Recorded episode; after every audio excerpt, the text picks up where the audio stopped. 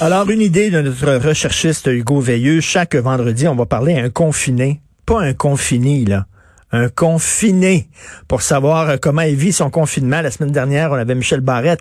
Là, c'est Stéphane Roy. Stéphane Roy a plus besoin de présentation. Acteur, auteur, réalisateur, metteur en scène, vous poseur de tapis, arbitre dans des tournois puis oui, serveur. Euh, il fait tout. Bonjour. c'est vrai que j'ai été serveur au théâtre euh, toute l'année passée, puis cette année aussi, mais on a arrêté la tournée, évidemment. Ben oui. J'ai été serveur dans Pièce Garçon, ben oui. Tu dois, alors, comment tu vis ton confinement, mon cher Stéphane?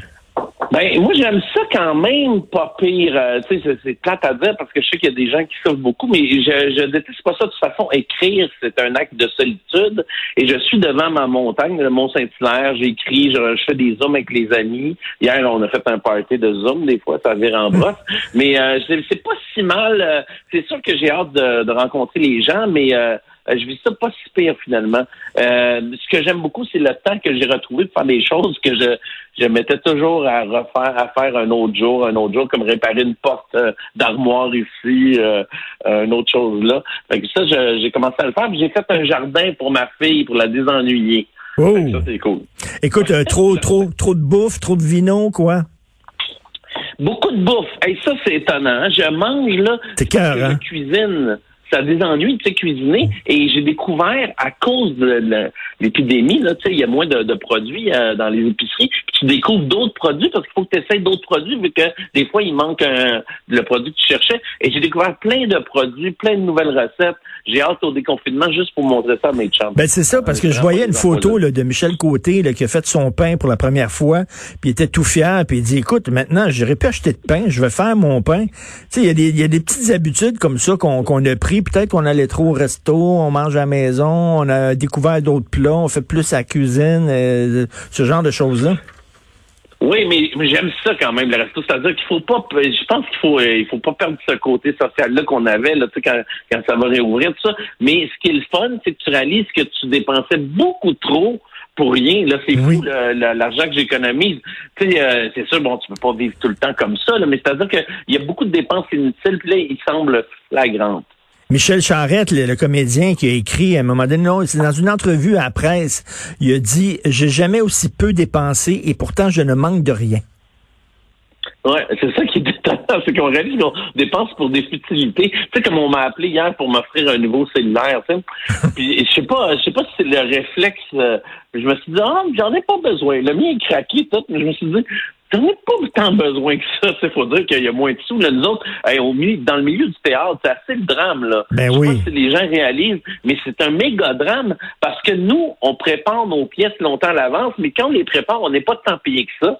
quand on les joue, là, c'est là que l'argent rentre. Mais là, on peut plus jouer, on peut plus préparer et tout est reporté d'un an ou deux. Et il n'y a pas tant de choses que ça préparé par le gouvernement pour aider le milieu du théâtre, le milieu des spectacles. Et je trouve que c'est un des milieux les plus euh, les plus touchés. C'est sûr qu'il y a plein de milieux touchés, mais je veux dire, nous, on peut pas se remettre à vendre euh, euh, des fleurs au coin de la rue. Là, sais, on n'est pas des fleuristes, on n'a pas. notre système de, de, de commerce, c'est la population regroupée en groupe dans des salles de spectacle, et ça va ça va pas bien. Là. Je vois pas Surtout que Guilbeault a dit que ça ne reprendrait pas avant 2021. Oui, puis il y a euh, beaucoup d'artistes qui comptent sur leur été là, pour faire soit du théâtre d'été, soit euh, jouer de la musique dans des festivals un peu partout au Québec. Des tournages, il y a beaucoup de tournages. C'est ça, des tournages l'été, tout ça. Tout, euh, maintenant, ça va être un été de merde pour les artistes. Oh, moi, je sais pas. J'ai hâte de voir les vraies mesures pour euh, le, le, côté culturel. Je trouve qu'ils n'ont pas été annoncés. Je trouve qu'on a été laissé un peu de côté. Il y a juste ça qui m'inquiète, en fait. Puis cette angoisse-là, elle, elle m'empêche un peu d'écrire des fois. Tu sais, quand tu es angoissé, je sais pas, ça dépend des auteurs, mais moi, quand j'ai des tracas, ça prend trop ma tête pour pouvoir écrire. Fait que donc, oui, le confinement m'aide à, m'isoler et écrire, mais les tracas, ils, m'empêchent un peu. Fait que finalement, j'écris comme d'habitude, juste un peu. Écoute, il y, a plusieurs problèmes que les gens ont. Il y a des gens qui abusent un peu trop d'alcool, qui mangent trop, qui grossissent. Puis l'insomnie aussi, c'est un problème. Euh, on en parlait avec des psys aussi. Tu dors-tu bien? Non, bien, puis on est beaucoup, là. Parce que quand, quand je me réveille, des fois, je vais sur Facebook pour voir euh, qui dort pas, puis on est une gang à faire de l'insomnie. Mais ça dépend des soirs, tu sais, mais il y a, y a, souvent que je me je peux me, me coucher comme à 11 heures, puis me réveiller à 3-4 heures de la nuit, complètement réveillé, là, tu sais, comme, comme si euh, c'était le matin. Puis après ça, je me rendors à 8, fait que là, ça défait toute ma journée, puis, euh, puis je suis tout mélangé, parce qu'il y a aussi ça, la, la, perte des repères, là, tu sais, quand, quand tu as à te déplacer pour aller au bureau, il y a quand même des, des repères ou des rendez-vous à Montréal. Des, là, les repères, c'est des, des rendez-vous Zoom. C'est hmm. plus abstrait un petit peu, parce que dans un à une heure l'après-midi. Euh, euh, puis aussi les journées, tu sais, on est tout dimanche aujourd'hui? J'ai toujours ah l'impression que chaque jour est dimanche. Ben non, c'est, c'est vraiment c'est le jour de la marmotte, là.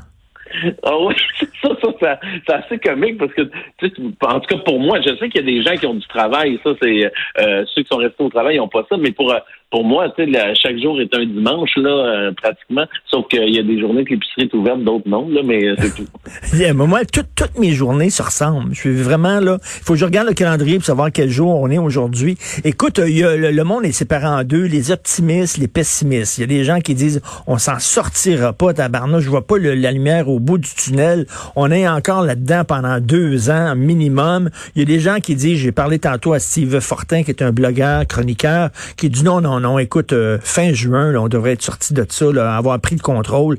T'es-tu un optimiste ou un pessimiste? Moi, je suis optimiste euh, par, rapport à ça. C'est-à-dire que là, ça fait un mois et demi, deux mois qu'on est dedans là, à plein. Fait qu'on a, on a ça vraiment dans le visage. Mais je veux dire, dans trois mois, là, ça va être déjà un petit peu en arrière. Puis moi, je suis un optimiste. Ça va, ça va bien aller pour vrai. Ça va partir. Mais où je suis très pessimiste, c'est par rapport à l'économie. Moi, ça m'effraie. Le jouer de l'argent.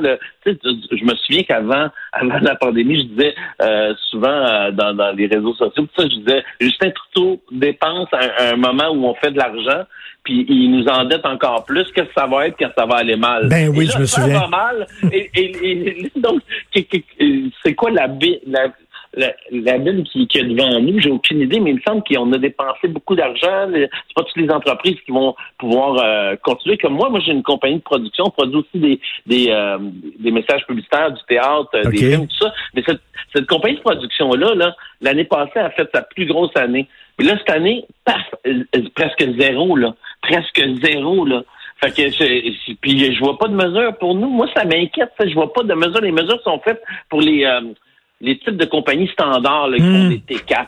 Ça, nous autres, nous autres, on travaille, on est des travailleurs autonomes. on engage des travailleurs autonomes. les travailleurs autonomes engagent d'autres travailleurs autonomes. Que j'ai beaucoup de salariés, mais on n'a pas de T4. T'sais. Fait qu'on n'est pas éligible. Euh, et, euh, ça, c'est vrai, que c'est vrai que on, dirait que c'est pas adapté à la nouvelle économie parce qu'écoute, nous autres, notre génération, les Grecs, là, euh, c'est ça, nous autres X, euh, non X, génération X, nous autres, on était beaucoup, beaucoup, beaucoup des travailleurs autonomes. On a créé notre propre emploi. Là. C'est ça, exactement. Puis donc, c'est le, format des, subventions, de l'aide aux entreprises, il est pas vraiment pour nous. Moi, ça, ça m'inquiète, mais pour le reste, je suis très, très positif. D'après moi, on va passer à travers ça.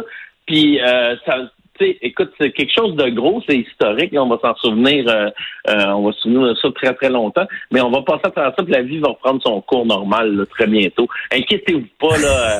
des fois, ça a l'air plus gros que c'est, parce que en plus, les nouvelles ne parlent que de ça. Fait que c'est dur. Là. Vraiment, j'ai arrêté un peu d'écouter les nouvelles, puis je me suis mis à écouter vraiment des séries, du stand-up comique. Il faut, il faut décrocher. Puis moi, je suis dans le milieu de l'information, puis je suis dans les médias, mais tu peux pas être 24 heures sur 24 là-dessus. Là. Il faut lire à un moment donné, je sais pas, il faut décrocher, écouter de la musique, regarder des séries, tout ça. Là. Puis d'ailleurs, je me demande chance comment tu vis ça, parce qu'à chaque jour, il faut que tu es, complètement là-dessus. Tu dois parler de ça, réfléchir à ça, hmm. lire des nouvelles là-dessus. Ça doit, ça doit, euh, ça doit jouer sur euh, ton tempérament, non? Ben oui, j'essaie, j'essaie de décrocher. Puis j'ai mon fils aussi, des fois, tu sais, on est deux journalistes, moi de ma blonde. Euh, puis des fois, il dit arrêtez de parler de ça, là, je tanné. Puis effectivement, lui, il nous, rappelle, il nous ramène à l'ordre. Écoute, il y a une affaire qui me déprime. OK, ma blonde me montrait ça. Juliette Binoche, qui est une comédienne que j'adore, t'es a donné une entrevue, puis elle, a croit là, que c'est Bill Gates qui a créé cette pandémie-là pour nous mettre des puces là, dans, sous la peau, puis avec le 5G. Puis tu sais, esprit qu'il y a des gens qui croient tout ça de Christine niaiserie. Ouais, il y a beaucoup. Euh, écoute, moi, les théories de la conspiration, ça me fait le trois quarts du temps rire énormément. Ça me fait beaucoup rire. non, mais je trouve ça assez drôle. Sauf que j'aime ça les lire. J'aime ça voir, j'aime ça voir ces, ces théories-là. J'aime ça les voir se déployer. Et force est d'admettre qu'il y en a eu des vrais. Jeffrey euh, Epstein, là, tu sais, qu'il y a des prix sur l'île déserte. Là. Moi, j'avais lu ça il y a une couple d'années, qu'il y avait une île euh, où il, violait des, des jeunes filles. C'est n'importe quoi, cette histoire-là. Voyons donc, il amène des jeunes filles sur une île et finalement, tout ça, ça avait C'était vrai. Fait que des fois, je, je me garde une petite gêne, mais sauf que j'ai trouve trop euh, ils sont ils sont vraiment fabulateurs là ceux, ceux qui font du complotisme c'est fou là tu euh, euh, les, les puces en dessous de la peau les les, taux du 5G c'est assez comique tu sais. Mais sauf que je, je suis pas capable de, de les mettre au pilori tu je suis pas capable de dire ah tu t'as pas le droit de dire ça parce que je trouve que c'est des des des lanceurs d'alerte qui sont tout croches des fois, mais il y en a des bons là-dedans. Je voudrais pas scraper des bons avec euh, ceux qui lancent n'importe quoi, tu sais. Fait que je suis pas capable. J'ai lu, je, je, je, trouve ça plutôt drôle que d'autres choses. Mais parfois, je fais Ah, ça, c'est pas bête, cette ben, Il faut prendre aussi ses euh, distances envers les médias sociaux, parce que si t'es rien que là-dedans, longueur de jour, puis tu lis tout ce qui se publie, puis tout ça, à un moment donné, là, t'es comme euh, il faut que tu décroches carrément. Oui, oui. le nombre de vidéos, tu dois savoir ça. Le nombre de vidéos que j'ai reçues dans ma, boîte vocale, euh, ma, pas ma boîte vocale, ma boîte de messages Facebook, des vidéos de conspiration. J'en vois là, mais c'est tonnes, là, tu sais. Là, il y en a un qui fait Ah, ben lui, par exemple, si ce médecin-là, c'est un vrai médecin, tu fais un peu de recherche. Puis là, après, il y a une vieille madame aussi qui a des théories de, de fou, mais c'est quand même assez comique. Sauf que, tu sais, en, en avec le recul, on va pouvoir réfléchir plus sérieusement à, tout ça, là, mais tu sais, les affaires de tour du 5, g là, que le monde brûle, ben c'est ça, tu sais, je, je comprends pas, mais il paraît que ça défait les. Euh, j'ai lu là-dessus, mais je lis, je lis là-dessus par curiosité morbide, un peu des fois, comme quand tu, regardes un, un sur le bord de la route, puis tu comme tu, tu ralentis un peu pour voir de quoi il y a. Mais c'est ça. Euh, des, fois, je regarde ça par curiosité morbide, mais je veux. Je pense qu'il y a des choses là-dedans qui, qui, vont être pointées, qui vont sortir éventuellement après, puis on va dire ça, par exemple, cet aspect-là, c'était peut-être vrai. Peut-être que là, on exagéré, mais Et tu es en train d'écrire quoi, toi, là? Des scénarios, des pièces, quoi? Oui, ben là, j'ai euh, j'ai euh, oh, j'ai une suite à neuf le film que je suis en train de, travailler. Euh, mais j'ai une super idée, là, je suis vraiment content. Ben, c'est sûr, c'est ça le confinement, ça aide à faire ces affaires-là. Mais tout, mais tu sais, quand est-ce que ça va être tourné? J'ai comme une autre pièce de théâtre en écriture, mais quand est-ce que ça va être joué?